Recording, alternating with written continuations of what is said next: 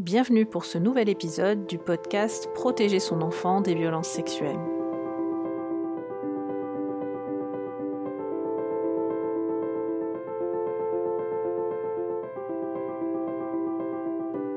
Dans ce quatrième épisode, nous allons aborder la question des profils des hommes qui commettent des agressions incestueuses, c'est-à-dire qui commettent des agressions au sein de leur famille.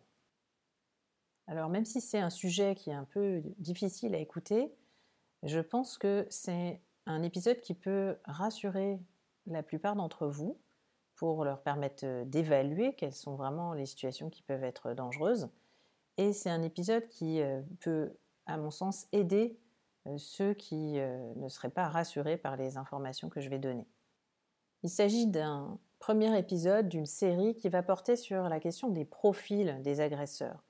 Donc aujourd'hui, on va se focaliser sur un premier volet des profils des hommes agresseurs, puisque les hommes agresseurs représentent 95% des agresseurs. On a à peu près 5% d'agresseurs qui sont des agresseuses. Je consacrerai donc ultérieurement un épisode aux femmes agresseuses et puis aussi un épisode aux adolescents agresseurs. Donc aujourd'hui, je m'intéresse qu'aux adultes qui commettent des agressions sexuelles et là plus spécifiquement au sein de la famille. En criminologie, la notion de profil elle nous aide à comprendre les motivations et les modes opératoires qui vont être choisis euh, par l'agresseur et donc à comprendre cette fameuse entre guillemets logique de l'agresseur pour pouvoir mieux prévenir les passages à l'acte. Dans la violence sexuelle, les dimensions qui sont pertinentes, euh, ça va être euh, le fait que les violences sexuelles soient commises dans la famille ou en dehors, on n'a pas les mêmes profils, le fait que les violences soient commises sur des garçons ou des filles, ou éventuellement les deux, ce qui est plus rare, là aussi on n'a pas les mêmes profils, le fait que les violences soient commises sur des adolescents ou des enfants qui ne sont pas encore ados, et sur des enfants qui sont connus ou inconnus, ce qui est beaucoup plus rare. Hein. Vous savez que la plupart des violences sexuelles sur des enfants sont commises euh, par euh, soit un proche, soit quelqu'un de la famille, soit au moins quelqu'un qui connaissent.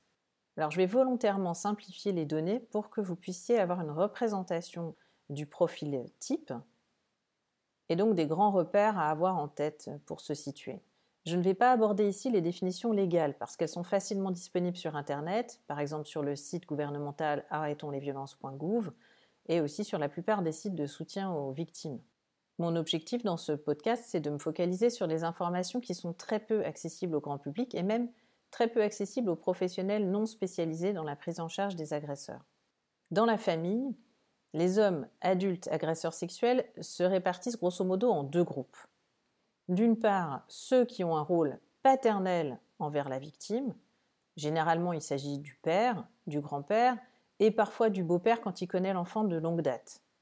Et puis d'autre part, ceux qui n'ont pas de rôle paternel envers la victime, par exemple l'oncle, un cousin adulte, ou un beau-père plus récent. J'aborderai la question des agressions sexuelles commises par un cousin mineur ou même par un frère dans un autre épisode.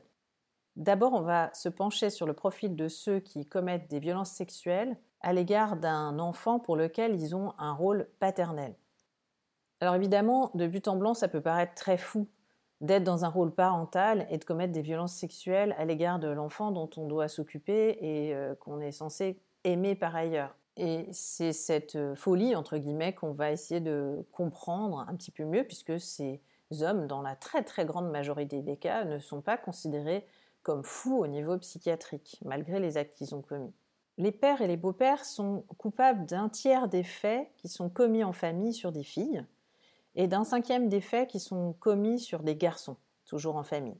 Généralement, et là évidemment je simplifie volontairement, mais généralement la motivation principal dans ce groupe, c'est la domination et le contrôle. On peut avoir un profil de motivation centré sur l'hostilité, et dans ce cas-là, c'est souvent associé à d'autres violences, euh, des violences verbales, des violences physiques, des punitions corporelles, des humiliations par exemple. Donc ces autres violences doivent alerter les observateurs extérieurs, non pas parce qu'il y aura nécessairement des violences sexuelles, mais c'est des signes précurseurs qui déjà sont préoccupants en soi et nécessitent une intervention et une réaction de l'environnement.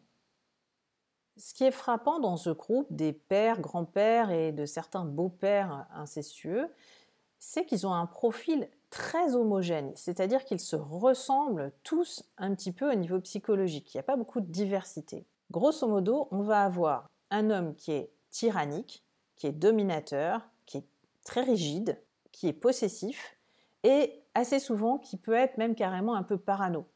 C'est-à-dire qu'il ne fait pas confiance aux gens qui sont à l'extérieur de la famille, il a tendance à faciliter le fait que la famille soit très renfermée sur elle-même. Ça, ça fait que l'enfant met beaucoup de temps à avoir accès à des normes familiales différentes et à se rendre compte que ce qui se passe dans sa famille n'est pas normal. Et ça va être un père, un grand-père, un beau-père qui a des propos assez négatifs à l'égard du monde extérieur et assez persécuté avec l'impression que le monde extérieur n'a pas de, bonnes intentions, n'a que des mauvaises intentions et dangereux, menaçants. Donc ce type de, vision du monde euh, devrait aussi alerter, non pas parce que nécessairement tous les pères, grands-pères ou beaux-pères parano vont forcément commettre des violences euh, incestueuses, mais parce que c'est pas un contexte relationnel très positif en fait pour euh, un enfant, pour grandir tout simplement. Donc la question qu'on va se poser, c'est comment est-ce qu'on peut aider cet enfant à ne pas se trouver seul avec cette personne? Comment est-ce qu'on peut diluer un peu les choses? Comment est-ce qu'on peut aider cette personne à s'assouplir éventuellement? Euh, comment est-ce qu'on peut faire en sorte que euh, cet enfant ne soit pas euh, victime d'humiliation ou de violence psychologique et de domination d'une façon générale, bien au-delà de la simple question des violences sexuelles en fait? Il s'agit aussi souvent d'hommes qui ont un problème d'alcool. Ça ne signifie pas que les violences sexuelles vont nécessairement être commises alors que cet homme a bu. Mais évidemment, l'alcool, ça a tendance à être un facteur de risque puisque ça désinhibe et ça diminue les capacités de contrôle. Il faut savoir qu'au niveau légal, c'est un facteur aggravant de commettre des violences sexuelles en étant alcoolisé. C'est absolument pas considéré comme une excuse. Ce qui est caractéristique aussi dans cette situation d'inceste particulière par un, homme qui a un rôle parental à l'égard de la victime, c'est que ça survient souvent dans un clan familial, dans une ambiance familiale très particulière. On l'a vu avec euh, un homme qui a peur du monde extérieur, donc souvent une famille qui est un peu repliée sur elle-même. Et euh, on, voit bien la description de ce clan d'ailleurs dans un livre comme La Familia Grande de Camille Kouchner ou dans le livre Tais-toi et pardonne de Laurent de Villiers. Ça peut être, comme dans ces deux exemples, des hommes influents, des hommes de pouvoir. En fait, d'une façon générale, cette dimension dominatrice des pères, beaux-pères et grands-pères incestueux, elle peut tout à fait s'exprimer en dehors, être visible en dehors. C'est-à-dire que ça peut être des chefs d'entreprise, euh, des, médecins, des élus, des gens qui ont un, rôle assez influent dans la société. Et donc, ils peuvent sembler au-dessus de tout soupçon, d'où une difficulté encore plus importante pour les victimes à être crues quand elles révèlent. Et puis par ailleurs, ce qui complique la tâche des victimes, c'est que comme ce sont des hommes rigides et souvent un peu paranoïaques, euh, ils vont développer des, réactions pour se défendre des éventuelles accusations euh, qui sont là aussi très rigides et ils vont avoir tendance à nier les faits en bloc et à nier très longtemps. La plupart des agresseurs sexuels, quand ils sont accusés, quand il y a une révélation des faits, nient spontanément, mais quand on les reçoit comme c'était mon cas dans un cas d'obligation de soins, ils vont reconnaître au moins une partie des faits. Les agresseurs sexuels incestueux euh, qui sont dans ce rôle paternel et qui sont très rigides, eux ont tendance à nier très très longtemps, même dans le cadre des soins. Et ils nient d'une façon très particulière, parce que c'est une façon très agressive de nier à l'égard de la victime, en accusant la victime d'être euh, euh, en train de se venger, par exemple, d'être en train de régler ses comptes pour d'autres raisons. Je pense à un homme accusé de violence sexuelle euh, par son ex-femme et sa fille, qui niait en bloc les faits et disait que sa femme l'accusait de violence sexuelle pour se venger de leur conflit, pour se venger du fait qu'il était de nouveau en couple avec une autre femme et qu'elle voulait lui saccager sa vie. Et ça sans jamais s'interroger sur pourquoi cette femme prenait cette solution-là pour euh, se, entre guillemets, venger à son égard. Euh, c'est quand même une façon assez singulière de se venger si les faits sont pas avérés. Donc euh, c'est un raisonnement qui se veut logique, mais qui est logique en surface, de quelqu'un qui nie en bloc, qui est très agressif, mais qui a en fait pas vraiment d'argument. Alors parfois on a aussi l'autre extrême, c'est-à-dire des gens qui vont être très dominateurs, tyranniques, euh, pater familias à la maison, mais qui à l'extérieur sont plutôt des hommes effacés, plutôt euh, mal à l'aise dans les relations euh, avec les adultes, plutôt en difficulté pour entrer en relation en fait avec les autres et surtout dans les relations plus intimes. Donc ils vont pas être à l'aise pour parler de leurs émotions, pour parler de leur histoire, pour parler d'eux en fait de façon plus personnelle. Ils restent très en surface, très sur la météo, autrement dit dans les conversations.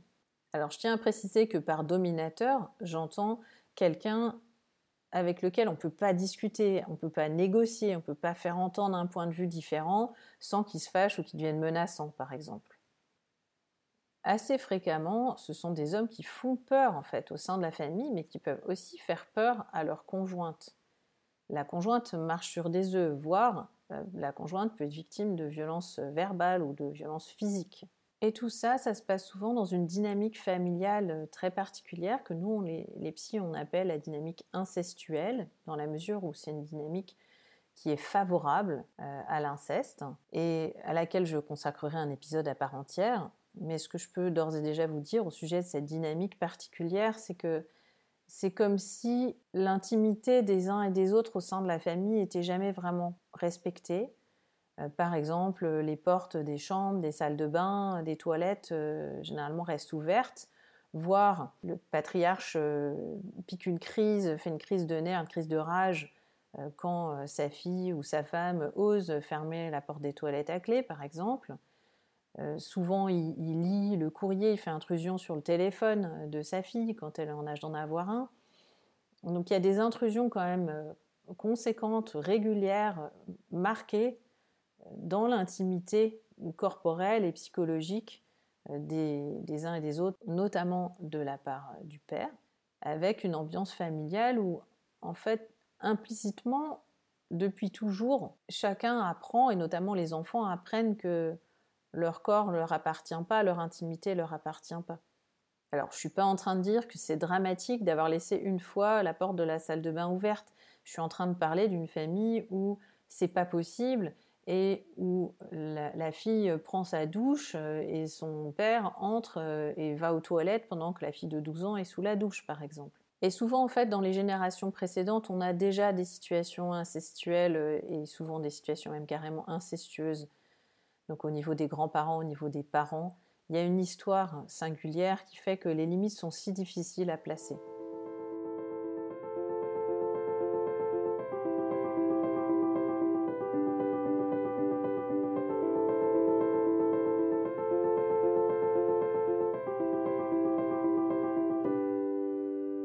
Maintenant, je vais brièvement aborder l'autre cas de figure, c'est-à-dire le cas des agressions incestueuses commises par un homme, mais un homme qui n'a pas de rôle paternel à l'égard de la victime.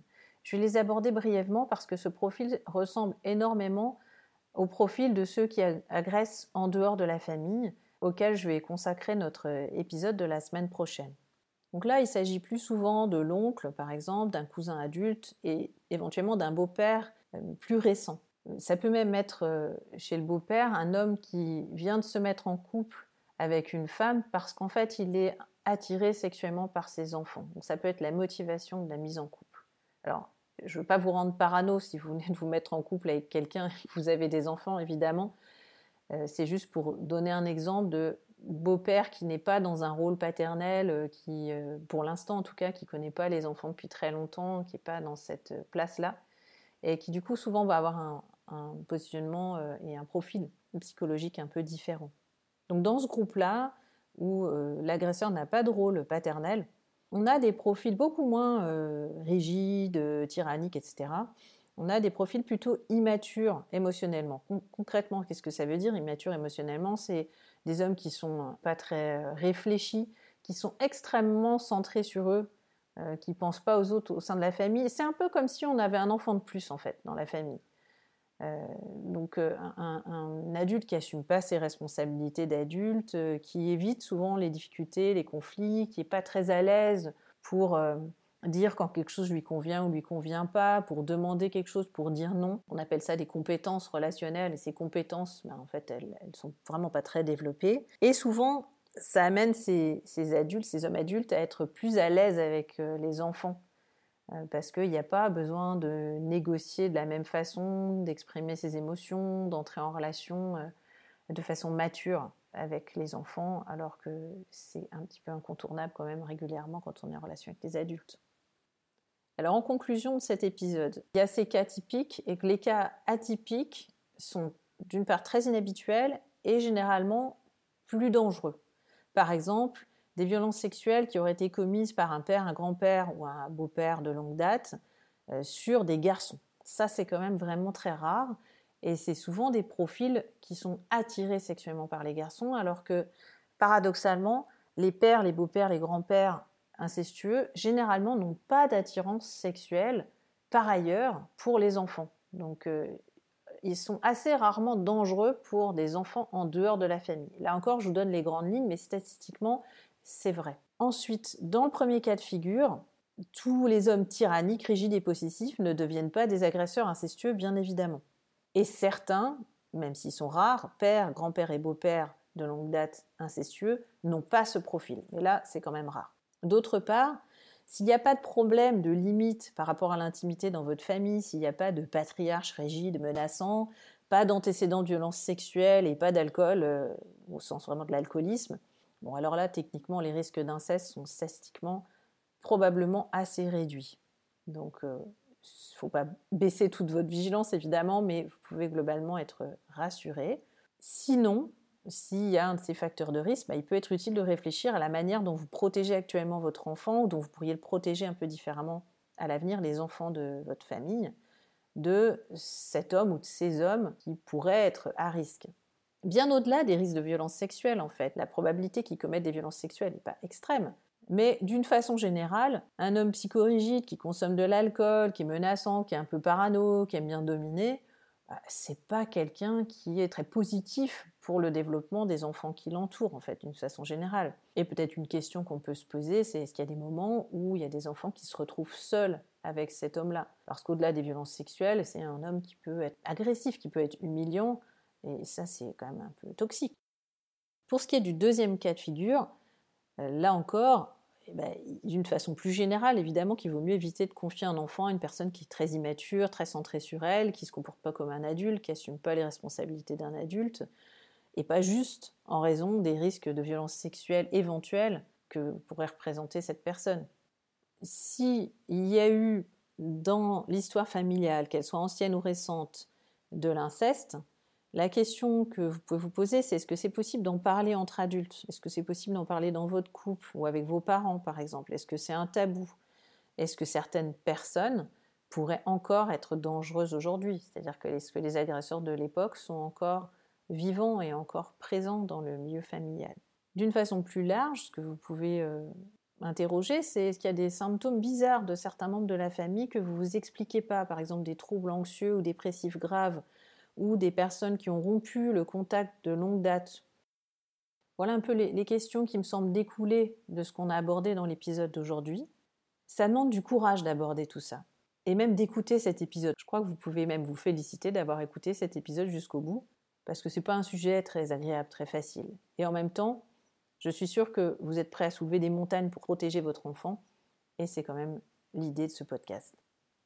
Vous retrouverez une partie de ces informations et bien d'autres dans mon ouvrage Protéger son enfant des violences sexuelles. N'hésitez pas à partager largement ce podcast avec les parents qui vous entourent, à me mettre des petites étoiles et à vous abonner. Et on se retrouve mercredi prochain.